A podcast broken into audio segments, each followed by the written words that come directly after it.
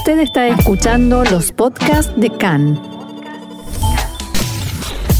CAN, Radio Nacional de Israel. Bien, y seguimos adelante. Estamos aquí en CAN en español, Radio Nacional de Israel, y ya tenemos en línea a un invitado. Se trata de Guillermo Anderson, quien es estudiante de doctorado en Ecología y Ecotoxicología Marina en la Universidad de Tel Aviv. Guillermo, shalom y bienvenido nuevamente a CAN en español. Shalom y muchas gracias por recibirme otra vez. Un gusto. Y bueno, en estos días informábamos que el gobierno de Israel está planeando eh, aumentar y colocar un impuesto a las, eh, los utensilios eh, reusables, descartables, y hacerlos mucho más caros como para llevarnos a que no los usemos más. Entonces, mi pregunta es, eh, para empezar, mm, pedirte que nos cuentes por qué, qué le hace al medio ambiente y eh, a, nuestra vida el uso de estos elementos. Bueno, es una pregunta bastante complicada y primero, bueno, podemos tocar eso que dijiste más caro mucho más adelante. Ok. Pero para responder a tu pregunta, bueno, los plásticos son polímeros hechos de petróleo, muchos tipos de polímeros diferentes un polímero es simplemente una repetición de una molécula n veces, un millón de veces y tienes un material.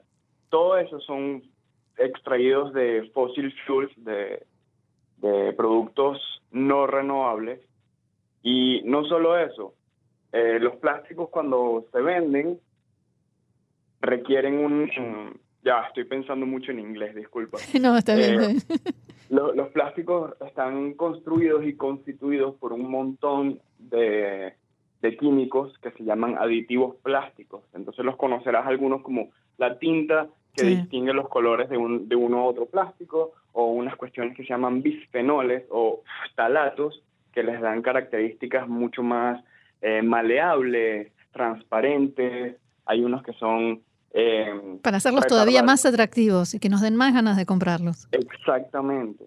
Pero hay unos que sí tienen una utilidad, como por ejemplo en los frascos de comida hay antibactericidas mm. y antirretardantes de fuego. En caso de que haya un incendio, no se quema tan rápido, etcétera, etcétera, etcétera. Son literal un cóctel de químicos que están dentro del polímero. Así que cuando tú tienes un plástico en tus manos, no estás solamente agarrando polietileno o polipropileno. Estás agarrando un cóctel de químicos. Y esa es la parte más peligrosa de los plásticos, porque una vez que los plásticos están incluso en el vertedero de la basura o en el microondas para calentar comida, eh, esos químicos se vierten y salen afuera de la matriz del plástico y hay mucha literatura eh, de, muchos científicos que han hecho experimentos con animales, incluso con células de, animal, eh, de humanos, y han determinado que reduce fertilidad, mata células, eh, se, esos químicos toman el lugar de hormonas y se incorporan en nuestro cuerpo y nos, nos causan, nos desbaratan el metabolismo, por decirlo así. pueden causar cáncer. Y bueno, no, no solo a los humanos, sino también al medio ambiente. Eh, las concentraciones de muchos de estos aditivos de los que estoy hablando en el mar son, son medibles ahorita. Hoy en día son medibles. Antes no existían, hoy en día existen y son potencialmente peligrosas. Sí, eh, eh, justamente me parece que esa es tu especialidad, ¿no? Y eh, lo que sucede en el mar. ¿Y qué pasa cuando uno ve la playa al final del día llena de botellas de plásticos, platos descartables y todo tipo de otras cosas tiradas que después seguramente van a parar al mar, ¿no? Por la misma corriente. ¿Qué, qué efecto tiene eso? Bueno, primero el efecto principal que es que hay un eh, la gente deja de ir a las playas, porque nadie quiere ir a una playa o asquerosa. Hay muchos países, hay muchos países que están sufriendo muchísimo por eso, porque hay un, un deceso en el turismo, porque la gente deja de ir. O sea, ya fuera de la pandemia y todo eso, está ocurriendo desde hace muchos años que muchas playas paradisíacas tenían que invertir muchísimo dinero porque estaba llegando eh, mucho plástico, mucha basura, y no solo de esas playas, sino de alta mar de otros países, que por las corrientes esa basura termina en esas playas. Entonces, empezando por ahí es una, una lástima que la economía de muchos países tenga que verse eh, limitada. Pero segundo, bueno, también está la parte de, del contacto de los animales y de uno mismo con el plástico. Uno, uno, yo hace un mes estaba buceando justamente en Atlit, al norte, y estábamos buscando un experimento para una chica de mi laboratorio y muy cerca había unas cuerdas que parecían haber sido descartadas de un barco pesquero y en las cuerdas estaba amarrada una tortuga de mar muerta. Y recién muerta, porque estaba muy completa, no, no había, no, no se la estaban comiendo los animales, estaba muy completa, parecía muerta de hace dos semanas y muy triste porque ella solamente vio las, las cuerdas y fue a curiosear y se enredó y no pudo salir. Y como ese ejemplo que desafortunadamente le tuve que ver yo, hay muchísimos delfines, ballenas, tiburones, animales cruciales para los ecosistemas marinos. Guillermo Diego Mins te saluda y decías hace un instante que desde hace poco tiempo se puede medir el nivel de los componentes en el océano. ¿Hay algún tipo de número estadística que, que, tengas presente de cuánto va creciendo año a año esta contaminación y en qué punto o cómo se, cuándo se proyecta que cruzaríamos una situación límite o irreversible? Y yo le agrego, si me permitís, cómo estamos respecto de eso en Israel. Claro. Claro. Eh, bueno, Diego, eh, tu pregunta sí, sí es muy interesante. Eh, actualmente, que yo sepa, no hay muchos eh, investigaciones acerca de la tendencia mundial de mm. esos químicos. Lo, lo más que se lo ha logrado es replicar condiciones en el mar, en el laboratorio y ver cómo eso afecta a los animales y a las células. Sin embargo, cuando, eh, tengo una amiga en, en el laboratorio que eh, ella fue sample, ella, ¿cómo se dice? Disculpa. Eh, muestra, ejemplo. Le fue muestreando animales eh, a lo largo de la costa, desde hace tres años hasta el año pasado. Cada, cada mes iba muestreando animales y los abría y extraía de ellos estos componentes. O sea, significa que estos animales absorben y retienen dentro de sus cuerpos estos componentes. Las concentraciones son muy bajas estamos hablando de nanogramos de, por litro, o sea, una cuestión inimaginablemente pequeña. Sin embargo, eso es suficiente para, para traer problemas metabólicos y posibilidades de cáncer y un montón de problemas adelante. Entonces, eso, es para, para contestar tu respuesta de Israel. es como la situación es que mi amiga específicamente lo hizo de, con farmacéuticos y en el mismo laboratorio otra chica que hizo su doctorado lo hizo con aditivos plásticos, el mismo experimento con los mismos animales.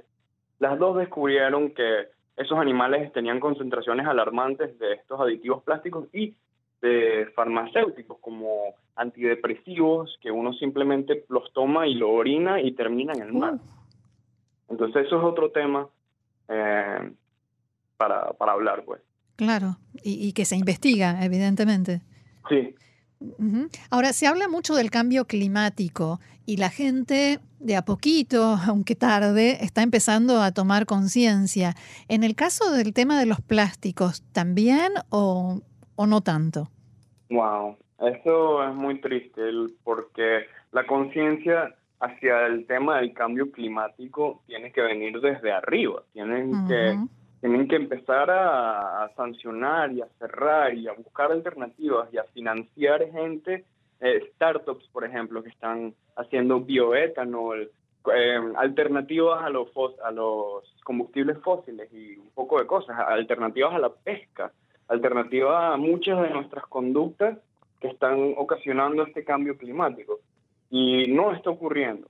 Y me alegró mucho saber que esto del plástico empezó a ocurrir, porque si bien no tiene mucho que ver directamente con el cambio climático, sí tiene que ver con cómo nuestra vida se va a ver afectada, porque está bien, uno puede decir, yo vivo en las montañas, ¿qué me importa el plástico en el mar?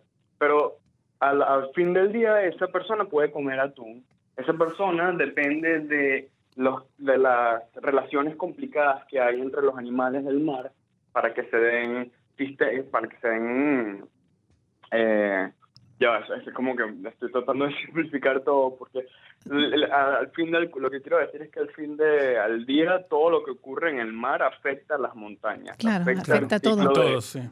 Exacto, afecta el ciclo de oxígeno, el ciclo de carbono, todos estos ciclos naturales de los que uno escucha, todos tienen lugar en el mar. Y eh, si en el mar empiezan a ocurrir estos cambios, donde hay muerte de animales grandes, y proliferación de animales más pequeños porque los grandes no se los comen porque no existen y los hay tantos chiquitos que se comen las algas, o sea, ahí se desbalancea todo el sistema natural. Y ocurre, y eso no es una cuestión que no haya pasado, ocurre de todo, desde que la vida es vida, ocurre esos desbalances. Simplemente nosotros lo hemos hecho en un margen de 200 años. Claro, y así estamos. Y así estamos. Ahora, mm, por último, me gustaría preguntarte, además de no utilizar descartables y por supuesto no dejarlos tirados por ahí, ¿qué otras conductas sería bueno que cambiemos? Bueno, yo, yo quisiera, primero tú dijiste una cuestión al comienzo diciendo acerca de hacerlos más, más caros, ¿cierto? Eh, bueno, el, el impuesto a single use plastics va a duplicar estos precios. Pero eh, tú vas a la a Schufertal, por ejemplo, y vas a ver una un kilo de, de plásticos, de, de, de, platos, perdón, que me da mucha risa que no los vendan por unidades, sino por kilos de platos de plástico, y vas a ver el kilo y te cuesta 10 shekels. Entonces ahorita va a costar 20 shekels. Unos cubiertos de 2 shekels te, cuestan ahorita 4 shekels. Entonces, la verdad es que hay algo que yo no quiero decir, lo voy a decir en la radio, porque capaz ya es algo que pueda abrirle los ojos a alguien, pero yo creo que todo tiene que ver con el Estado queriendo hacer un poco más de dinero, pero no para solventar el problema, porque el, el aumento del precio no es tan significativo para que mucha gente lo, pare de comprar. No va a afectar en realidad. Claro, aumentar el doble algo que es de por sí muy barato tampoco es que lo va a hacer caro directamente, ¿no? Es una cuestión económica. Exacto, mm. exactamente. O sea, entiendo por de dónde sale, porque después de toda esta pandemia con Jalat y todo este dinero de las vacunas y todo esto, el dinero, el, Estado necesita ese dinero. Entonces me parece una, es una excelente iniciativa. Sin embargo, no solo los consumidores son los que tienen que pagar, o sea, es muy bonito porque como que el que más consume plástico es el que más tiene que pagar, entonces es poético, pero hay, hay algo que tiene que ser direccionado a las empresas que producen, a las empresas de petróleo que venden a las empresas de plástico. Tienen, ahí es donde tiene que meterse el gobierno y empezar a poner sanciones y empezar a subir los precios, porque si no, no va a parar. O sea, eh, eventualmente con este aumento de precio de plástico puede ser que mucha gente deje de comprar, pero los cafés van a costar más dinero ahorita. Mm. todo, porque nuestra economía está tan mezclada con el plástico ahorita mismo que, eh, bueno, eso pues. Va, a afectar mucho más allá de lo que es simplemente que el cuchillo cueste 5 shekels en vez de 2.50. Claro, muy claro el punto. Bien. sí. Entonces, bueno, si, hay tiempo, puedo contestarte la pregunta. Eso, eso te iba a preguntar. Si lo, ¿qué, ¿Qué más podemos hacer? Ah, bueno, está complicado porque todo viene, todo tiene que venir de arriba. Eh, yo eh, entiendo que mm, vivir sin plástico es, de, es para gente privilegiada porque las alternativas son muy caras y tienes que andar viajando con frascos de vidrio y cosas así para el mercado, entonces es muy inconveniente.